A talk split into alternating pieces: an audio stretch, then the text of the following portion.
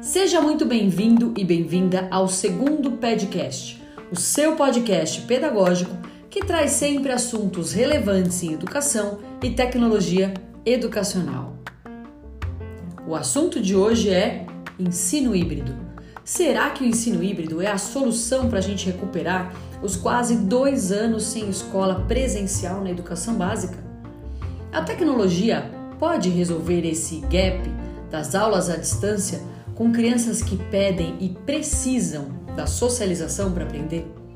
A tecnologia é o novo vilão ou o aliado nesse cenário novo da educação? Está no ar o PEDcast, o seu podcast pedagógico. A gente ouve falar muito de tecnologia, de ensino híbrido, de aplicativo de aprendizagem, gamificação, plataforma de ensino à distância. A tecnologia moderna vem sendo um motivo de discussão e pesquisa há muito tempo na educação. E não é de hoje a preocupação com será que a tecnologia tem lugar na sala de aula? Vamos trazer um pouquinho de história para essa nossa conversa? Há uns 30 anos, quando eu estava no Fundamental 2, que se chamava ginásio, as aulas de informática se baseavam em conhecer e explorar a tecnologia chamada Logo era uma metodologia de ensino que buscava, através de uma linguagem parecida com a que a gente usa no dia a dia, facilitar a comunicação entre o usuário e o computador. Então você tinha ali um, um cursor no formato de uma tartaruguinha que se movimentava na tela e você ia criando formas geométricas a partir do raciocínio lógico daquele movimento. Quem estava naquela época na escola também deve ter tido contato com a tecnologia logo. Mas eu queria voltar um pouquinho mais na história e lá para a década de 50, encontrar com Skinner, um psicólogo behaviorista e professor na Universidade de Harvard, que realizou um estudo na época chamado A Máquina de Ensinar era basicamente uma máquina parecida com a máquina de escrever, onde você colocava um material de qualquer disciplina, um texto ou operações matemáticas, enfim, mas deixando espaços em branco. E esses espaços deviam ser preenchidos pelos alunos a lápis. Então o aluno colocava qual era a resposta daquela pergunta ou daquela equação, daquele exercício. Depois que ele preenchesse esse campo, ele girava uma manivela do lado da máquina e o papel saía. Imediatamente ele via se a resposta dele estava certa ou errada. Isso hoje parece algo muito simples, mas na época foi um grande passo, porque permitia que o aluno conferisse o seu próprio resultado em tempo real. Ele não precisava esperar ali uma semana, um mês para saber seu resultado. Ele sabia em tempo real se ele tinha acertado ou não. E ele poderia avançar no ritmo dele ou refazer, rever aquilo que ele tinha realizado. Ao mesmo tempo que empoderava e dava o controle do processo de aprendizagem para o aluno, dadas as devidas proporções na época, também empoderava o professor, que recebia aquela atividade já corrigida daquele tema sem que o professor precisasse dedicar um tempo a mais para fazer essas correções. O material naquela época tinha esse objetivo de mostrar para o aluno se ele estava certo ou errado, permitindo que ele avançasse, e entregar a atividade de certa forma já corrigida para o professor. Alguns anos mais tarde, lá na década de 60, Seymour Papert, matemático e pioneiro no uso da inteligência artificial, olha lá, hein, a gente está falando da década de 60 e já estamos falando de inteligência artificial. O Papert, que também foi criador da linguagem Logo, aquela que eu falei agora há pouco, que eu aprendi no ginásio, ele desenvolveu uma pesquisa no Media Lab do MIT e ele combinava a inteligência artificial, os processos cognitivos e as tecnologias educacionais. Ele já sonhava naquela época com a ideia do aprendizado independente das crianças acontecendo com o apoio de um computador pessoal em ambientes especialmente pensado para as crianças. E aqui cabe um outro parênteses. Enquanto Papert sonhava com isso, na década de 60, os primeiros computadores pessoais foram surgir 25 anos depois. Então, olha como as ideias dele já eram super avançadas, pensando no desenvolvimento da educação. As ideias de Papert, baseadas no construcionismo, o que a gente conhece hoje como movimento maker, STEAM, robótica educacional, aprendizagem por games, a gamificação em si, essas ideias elas fizeram parte das primeiras grandes discussões sobre tecnologia e educação por muito tempo. Depois disso veio a tão famosa década de 70 e ela é famosa na tecnologia educacional porque foi uma época de grandes descobertas, de grandes recursos. Quem não lembra dos famosos retroprojetores, as transparências, os projetores de slides, os gravadores e até os filmes em Super 8. Até o rádio foi parte desse processo de novos recursos para a sala de aula. E outro parênteses aqui, eu não fiz parte dessa década de 70, hein? Olha lá. Os primeiros computadores pessoais, eles foram surgir lá na década de 80. E eles tinham aqueles monitores de tubo, é, com aquela tela escura e, o, e, os desenhos todos em, em cor verde, né? Toda, todo o texto em cor verde. E eles eram foram desenvolvidos, na verdade, pensando em ser uma ferramenta para o escritório para processar texto, para apresentação, para planilha, algo que cumprisse uma tarefa mais técnica. Mas alguns professores, já de olho nessas grandes ideias que circulavam por aí, quiseram olhar mais de perto e começaram a explorar a linguagem BASIC que vinha junto com essa nova ferramenta, esses novos computadores pessoais. Então a ideia era criar recursos que permitisse que os alunos pudessem treinar, fazer atividades de repetição, como a tabuada ou copiar as letras do alfabeto. Nessa época, um grande mestre da ficção científica, Isaac Asimov, previu a internet e os seus efeitos na educação. Olha o que ele falou. Uma vez que a gente tenha computadores em cada casa, ligados a bibliotecas enormes, onde qualquer pessoa possa fazer perguntas e ter respostas, ter materiais de referência sobre qualquer assunto, independente da sua idade. E por mais simples e boba a pergunta seja, é aquela pessoa que está interessada em saber. É ela que vai perguntar e descobrir por conta própria. Você pode fazer isso no seu ritmo, da sua casa, de onde você quiser. E então todos gostarão de aprender. Olha que incrível essa visão do Asimov naquela época, na década de 80, projetando a educação como o aluno sendo protagonista e o aluno tendo prazer em aprender. Aí então a gente chega na década de 90, quando as escolas que tinham orçamento, tinham dinheiro, puderam investir em laboratórios, comprar computadores, monitores coloridos, aqueles famosos CD-ROMs. E tudo isso chegou nas escolas antes até de chegar em muitas casas. Os livros didáticos vinham com CDs, você podia comprar CDs nas bancas, tinham até cursos de idioma que você comprava os CDs e você colocava no computador e ia aprendendo no seu ritmo. Tudo isso é muito fantástico como tudo foi avançando de forma gradativa, trazendo cada vez mais recursos. Mas o grande ponto é que nunca, em nenhum momento, nenhum professor foi preparado para usar esse recurso. Então, com base em tudo isso que chegava na década de 90, a grande maioria optou pelo ensino mais técnico da ferramenta, ou seja, produzir texto e elaborar planilha. Aqui a gente estava preparando os nossos alunos para atuar no mercado de trabalho, sabendo usar a ferramenta do momento, produzindo texto e elaborando planilha. Mas os anos 2000 estavam chegando e a internet invadiu as salas de aula com a promessa de revolucionar a escola e o ensino. Os alunos chegavam na sala de aula com acesso a uma infinidade de informações na palma da mão e mais uma vez, os professores que não foram preparados ficaram sem saber muito bem o que fazer. E aqui a gente viu vários cenários, mas muitos deles proibindo o uso de celulares, instalando até bloqueadores de sinal, não compartilhando as redes de Wi-Fi com os alunos.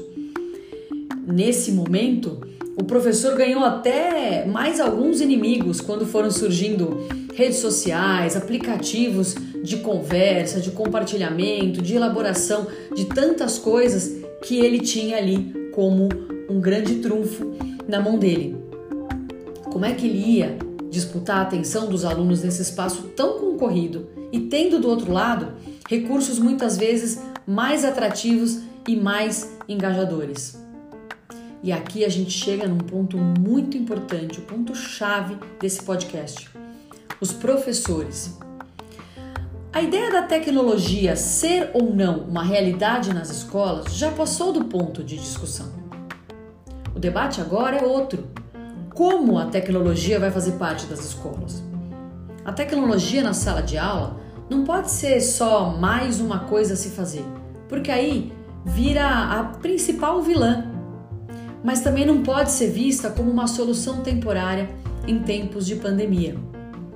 Os professores, esses guerreiros incansáveis e responsáveis pelo planejamento, pelo desenvolvimento e pelo engajamento dos alunos, precisam cada vez mais ser empoderados para usar essa tecnologia a seu favor. E aqui começaram a surgir algumas ideias para que isso seja uma realidade. Por que então a tecnologia não pode fazer o trabalho que não precisa ser necessariamente do professor? Organizar lista, distribuir atividade, fazer chamada, corrigir tarefa, analisar o desempenho. Por que não deixar para o professor aquilo que só ele pode fazer? Encantar e ensinar. Eu sempre digo, e aqui eu vou reforçar: nada, nunca, em nenhum momento, máquina alguma vai substituir o professor, nem agora e nem no futuro. A socialização, a troca entre os dois atores principais do processo, o professor e o aluno, é essencial para a aprendizagem acontecer. Então, que tal a gente começar a entender como colocar a tecnologia na sala de aula nesse novo cenário? Não é uma volta às aulas, é um começo de vida escolar jamais vista na história da educação. Não se trata só de recuperar o tal tempo perdido, os mais de 18 meses em que a tecnologia ficou literalmente na cara de todo mundo. Mas o que é que a gente vai fazer daqui para frente com o que foi construído ou destruído, desenvolvido, perdido, conquistado e pensado? A gente viu que nos últimos 70 anos, pelo menos 70 anos, não existiu escola sem tecnologia. Ela foi sendo criada, reinventada, adaptada, não para ser incluída, mas para trazer o melhor que o processo de ensino-aprendizagem tem para oferecer. Ser interessante para ser engajador e assim fazer com que os alunos tenham prazer em aprender e leve para a vida as aprendizagens da escola. Esse foi o nosso segundo podcast, o seu podcast pedagógico. Eu agradeço você por ter escutado até o fim e fiquem ligados que em breve teremos o terceiro capítulo do nosso podcast, o seu podcast pedagógico. O assunto de hoje é ensino híbrido. Será que o ensino híbrido é a solução para a gente recuperar os quase dois anos sem escola presencial na educação básica? A tecnologia pode resolver esse gap das aulas à distância com crianças que pedem e precisam da socialização para aprender? A tecnologia é o novo vilão ou aliado nesse cenário novo da educação? Está no ar o Podcast, o seu podcast pedagógico.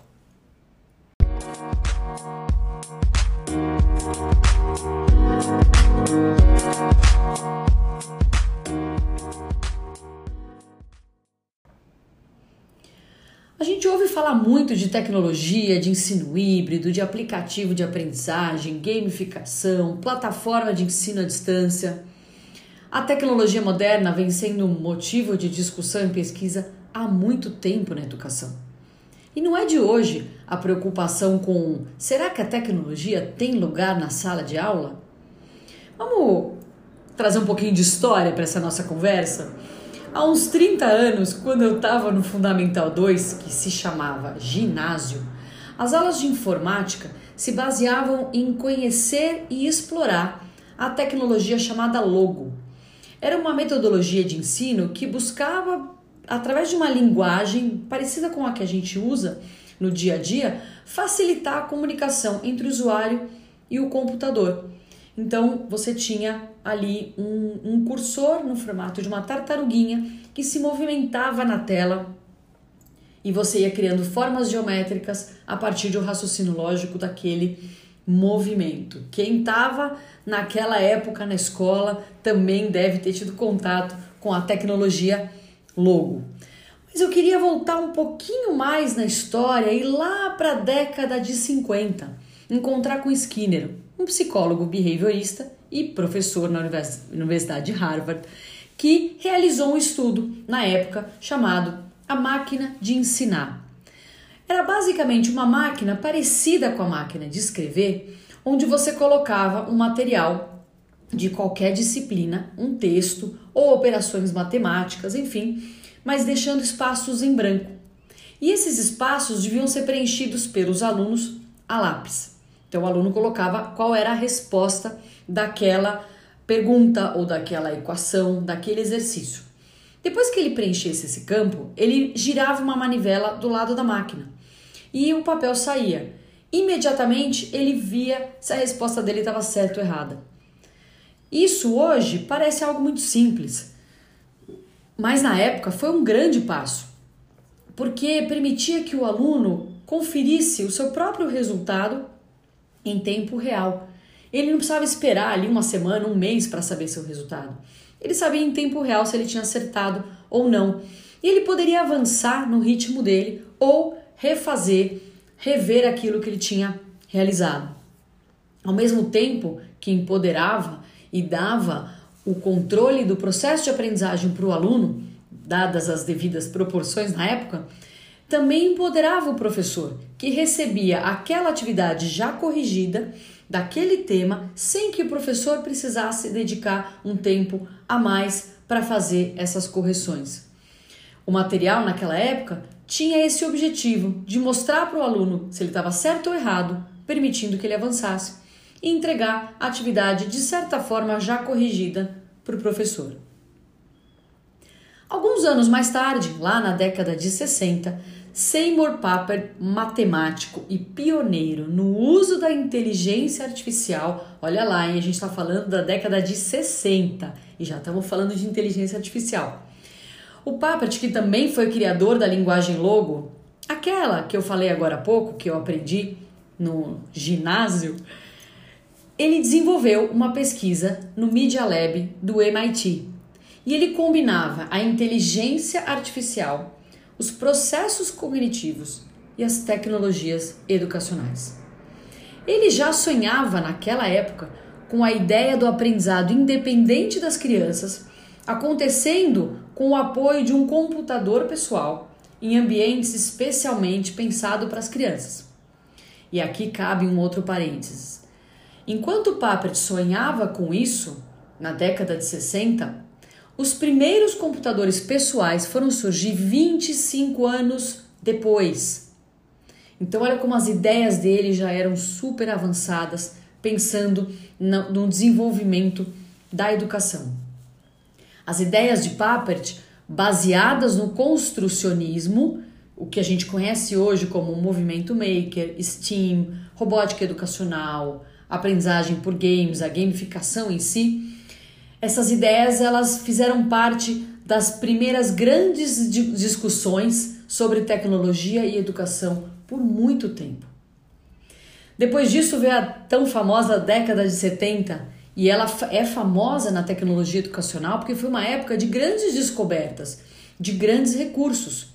Quem não lembra dos famosos retroprojetores, as transparências, os projetores de slides, os gravadores e até os filmes em Super 8. Até o rádio foi parte desse processo de novos recursos para a sala de aula. E outro parênteses aqui, eu não fiz parte dessa década de 70, hein? Olha lá. Os primeiros computadores pessoais, eles foram surgir lá na década de 80. E eles tinham aqueles monitores de tubo, é, com aquela tela escura e, o, e, os desenhos todos em, em cor verde, né? Toda, todo o texto em cor verde.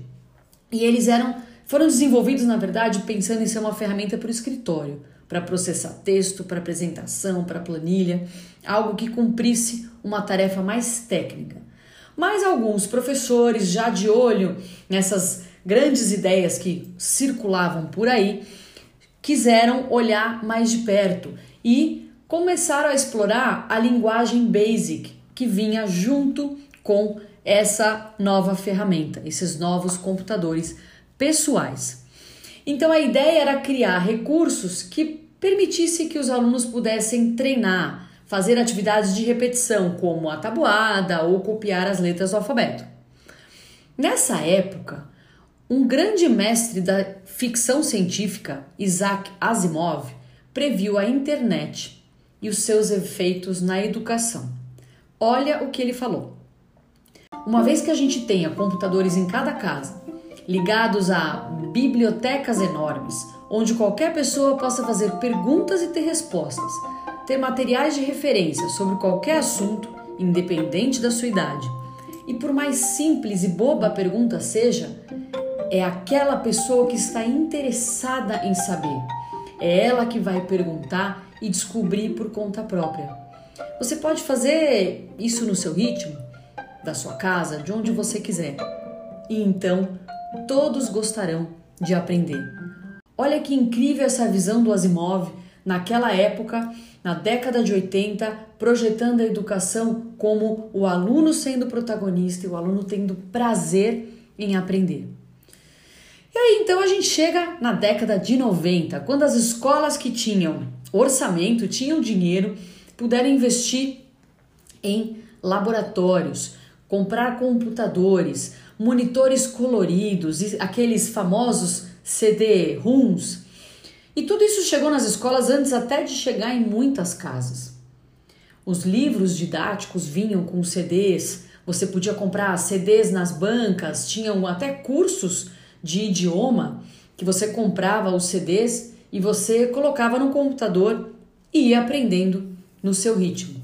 Tudo isso é muito fantástico como tudo foi avançando de forma gradativa, trazendo cada vez mais recursos.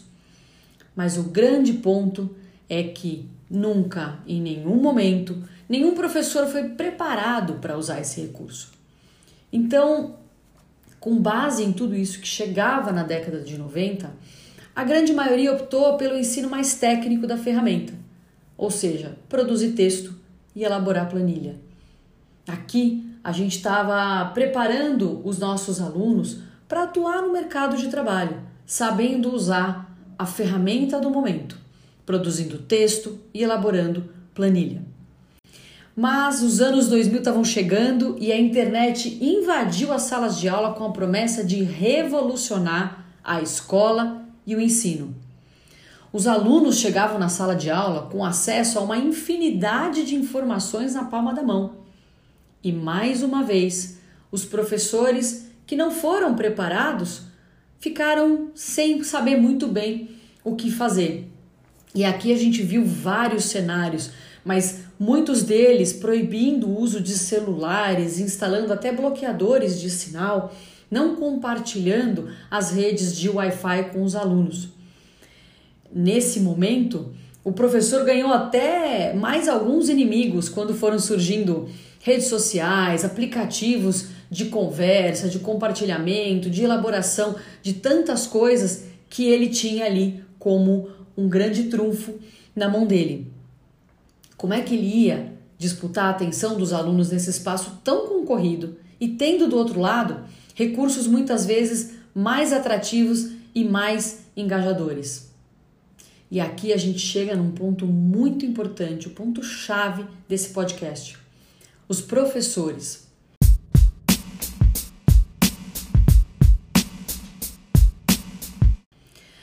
A ideia da tecnologia ser ou não uma realidade nas escolas já passou do ponto de discussão. O debate agora é outro. Como a tecnologia vai fazer parte das escolas? A tecnologia na sala de aula não pode ser só mais uma coisa a se fazer, porque aí vira a principal vilã. Mas também não pode ser vista como uma solução temporária em tempos de pandemia. Os professores, esses guerreiros incansáveis e responsáveis pelo planejamento, pelo desenvolvimento e pelo engajamento dos alunos, precisam cada vez mais ser empoderados para usar essa tecnologia a seu favor. E aqui começaram a surgir algumas ideias para que isso seja uma realidade. Por que então a tecnologia não pode fazer o trabalho que não precisa ser necessariamente do professor? Organizar lista, distribuir atividade, fazer chamada, corrigir tarefa analisar o desempenho. Por que não deixar para o professor aquilo que só ele pode fazer? Encantar e ensinar. Eu sempre digo, e aqui eu vou reforçar: nada, nunca, em nenhum momento, máquina alguma vai substituir o professor, nem agora e nem no futuro. A socialização, a troca entre os dois atores principais do processo o professor e o aluno, é essencial para a aprendizagem acontecer. Então, que tal a gente começar a entender como colocar a tecnologia na sala de aula nesse novo cenário? Não é uma volta às aulas, é um começo de vida escolar jamais vista na história da educação. Não se trata só de recuperar o tal tempo perdido, os mais de 18 meses em que a tecnologia ficou literalmente na cara de todo mundo. Mas o que é que a gente vai fazer daqui para frente com o que foi construído ou destruído, desenvolvido, perdido, conquistado e pensado? A gente viu que nos últimos 70 anos, pelo menos 70 anos, não existiu escola sem tecnologia. Ela foi sendo criada, reinventada, adaptada, não para ser incluída, mas para trazer o melhor que o processo de ensino-aprendizagem tem para oferecer. Ser interessante para ser engajador e assim fazer com que os alunos tenham prazer em aprender e leve para a vida as aprendizagens da escola. Esse foi o nosso segundo podcast, o seu podcast pedagógico. Eu agradeço você por ter escutado até o fim e fiquem ligados que em breve teremos o terceiro capítulo do nosso podcast, o seu podcast pedagógico.